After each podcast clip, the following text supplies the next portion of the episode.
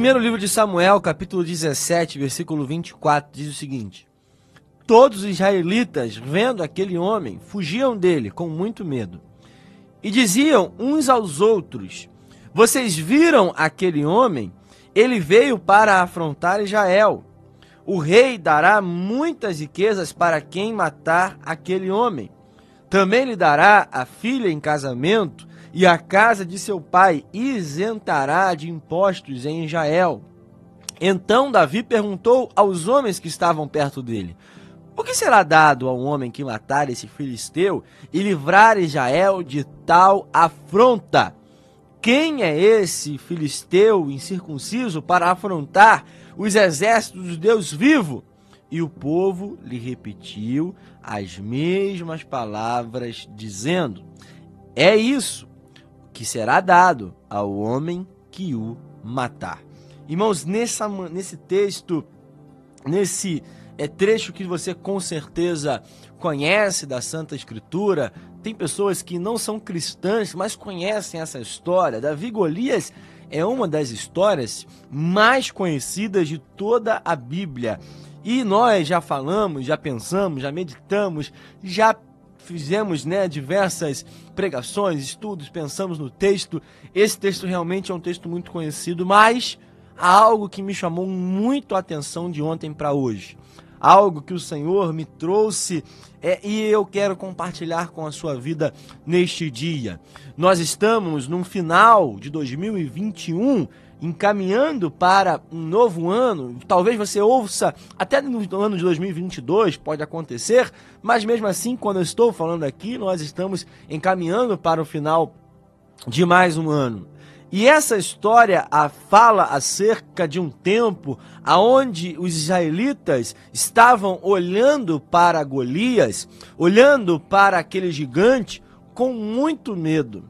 Eles estavam desesperados, aflitos e ninguém se posicionava para ser o, a pessoa que duelaria, que estaria no combate, que seria o representante de Israel contra esse filisteu. Naquele período da história, para evitar a quantidade excessiva de mortes né, numa guerra, se escolhia em algumas situações um representante de cada povo e aí o representante vencedor seria é, declarada a vitória do exército daquele país, daquela nação, daquele povo. Era simples. Era como se hoje nós estivéssemos em guerra, claro que não queremos isso, com algum país e fosse escolhido um representante para lutar né, pelo Brasil. É exatamente isso mais ou menos que nós temos. E o texto vai dizer que os israelitas, todos os israelitas, a palavra é muito enfática nesse ponto, todos os israelitas, vendo aquele homem, fugiam dele com muito medo. Irmãos, como eu falei de começo, final de ano, começo de ano, a gente para para pensar qual é o nosso Golias. Qual tem sido o Golias que está diante de nós e que nos paralisa. Tenho falado aqui muitas vezes e repito mais uma vez, eu vi uma mensagem que falou acerca disso. Medo, irmãos, ele quer nos paralisar. A proposta que o medo tem é simplesmente no, nos parar, nos deixar congelados, sem ação, sem reação, sem nenhuma atitude. Nós vamos observar que os israelitas estavam com medo de Golias e por isso estavam parados. Já era já um tempo, já eram dias na mesma situação, na inércia, sem nada acontecer por conta do medo de Golias. Irmãos, talvez nesse ano de 2021 você tenha ficado parado por muitos dias em muitas áreas da sua vida, em áreas específicas da sua vida, com medo das circunstâncias, com medo do cenário, com medo do que está diante dos teus olhos. Mas, irmãos, eu quero que a gente hoje aprenda com Davi.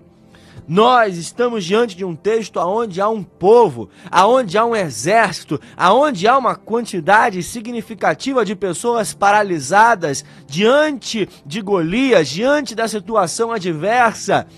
E Davi tem foco na recompensa. O tema dessa reflexão é exatamente isso: foco na recompensa. Davi, ele é alguém que não está focado no tamanho do gigante. Davi, ele não é alguém que está focado no tamanho do desafio, ele está focado na recompensa. Irmãos, nós vamos observar que a atitude dos israelitas é medo, é aflição, é desespero, é inércia, paralisia. Mas Davi, ele tem foco na recompensa. Quem tem foco na recompensa não é parado pelo medo.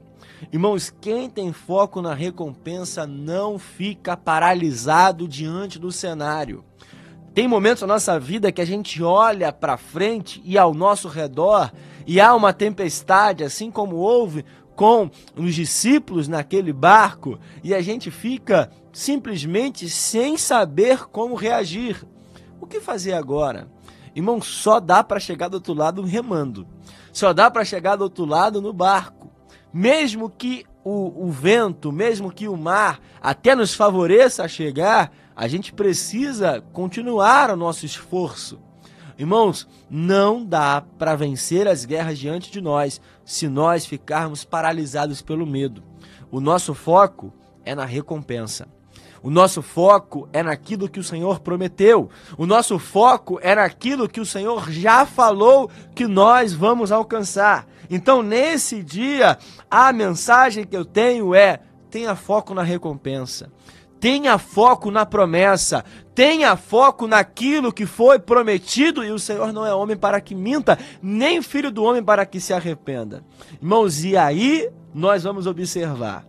Todos estavam com medo, mas diziam uns aos outros: Vocês viram aquele homem? Ele veio para afrontar Israel. Ou seja, a primeira percepção deles é o desafio, é o medo, é aquilo que está diante. Aí eles falam: o rei dará muitas riquezas para quem matar aquele homem, também dará filho em casamento, e a casa de seu pai isentará de impostos.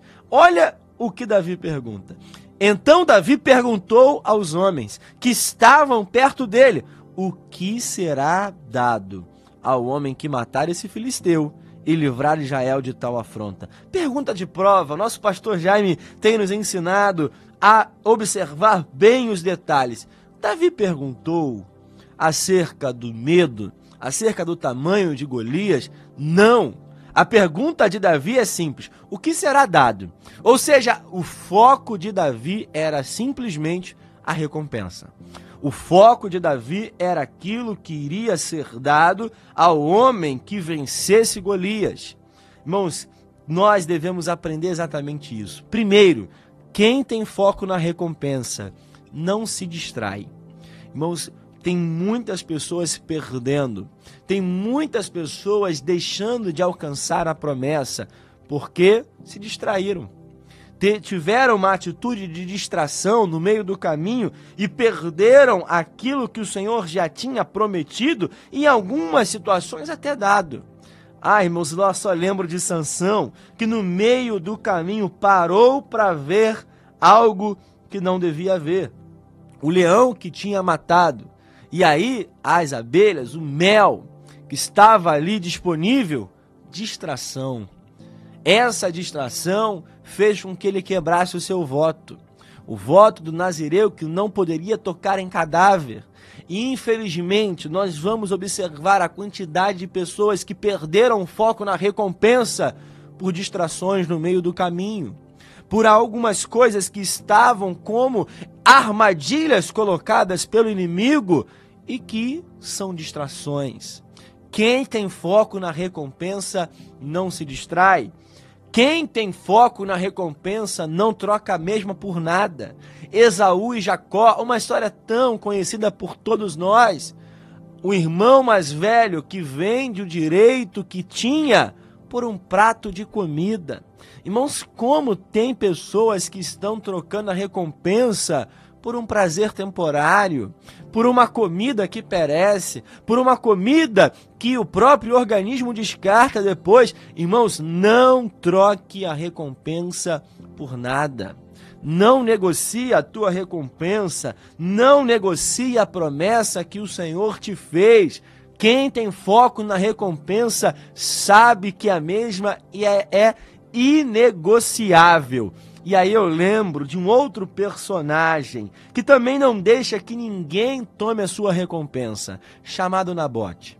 Irmãos, nada poderia deixar aquele homem vender a sua propriedade. A vinha o pertencia. Acabe estava de olho, Jezabel estava de olho, mas ele sabia que aquilo era seu, sabia que aquilo era uma, uma promessa, sabia que aquilo era uma herança, sabia que aquilo tinha um valor inestimável.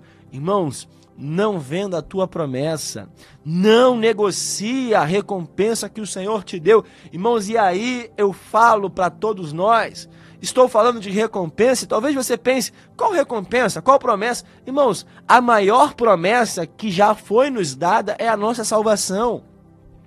Irmãos, não devemos negociar a nossa salvação, não devemos trocar a nossa salvação e nem perder por uma distração qualquer. Mas se você também tem uma outra promessa de Deus, não negocie, não venda, não faça nenhum tipo, nenhum tipo de transação, nenhum tipo de negociação e nem se distraia. Foca naquilo que o Senhor falou que vai te dar. Foca naquilo que o Senhor prometeu acerca da tua casa. É claro, irmãos, que toda promessa requer sacrifício. Esse texto nos demonstra que para alcançar as riquezas, para alcançar o casamento com a filha de Saul e a isenção de impostos. Ah, irmãos, quem dera a gente tivesse isenção de impostos hoje, essa promessa por nós já valeria, mas vão para alcançar isso, tinha um preço a pagar. Tinha uma conquista a ser realizada, tinha que vencer Golias tinha que vencer o gigante, tinha que vencer aquele que afrontava. Irmãos, toda promessa exige um sacrifício, exige uma dedicação. Irmãos, recentemente eu coloquei no meu coração um projeto, algo no meu interior, coloquei uma recompensa, uma meta para alcançar. Irmãos, eu gosto de ver série, eu gosto de ver filme, eu gosto de ter tempo de distração normal do nosso cotidiano, como todos nós devemos ter, podemos ter, na verdade. Mas, irmãos, de um tempo para cá eu sacrifiquei isso tudo. Por quê? Porque eu estou com foco na recompensa. Na nossa vida, a gente tem que saber aquilo que está como prioridade. Irmãos, eu tenho falado e também ouvi recentemente que prioridade é algo singular. Quando a gente bota prioridade no plural, já não é mais prioridade. Quando a gente fala em prioridades, já não é mais prioridade, porque algo precisa ser a nossa meta. A salvação, a nossa maior promessa, é a meta 01 de vida que nós temos. Foca na tua recompensa. Foca naquilo que você vai alcançar. E não permita que nada tire os teus olhos daquilo que o Senhor já separou para cada um de nós, em nome de Jesus.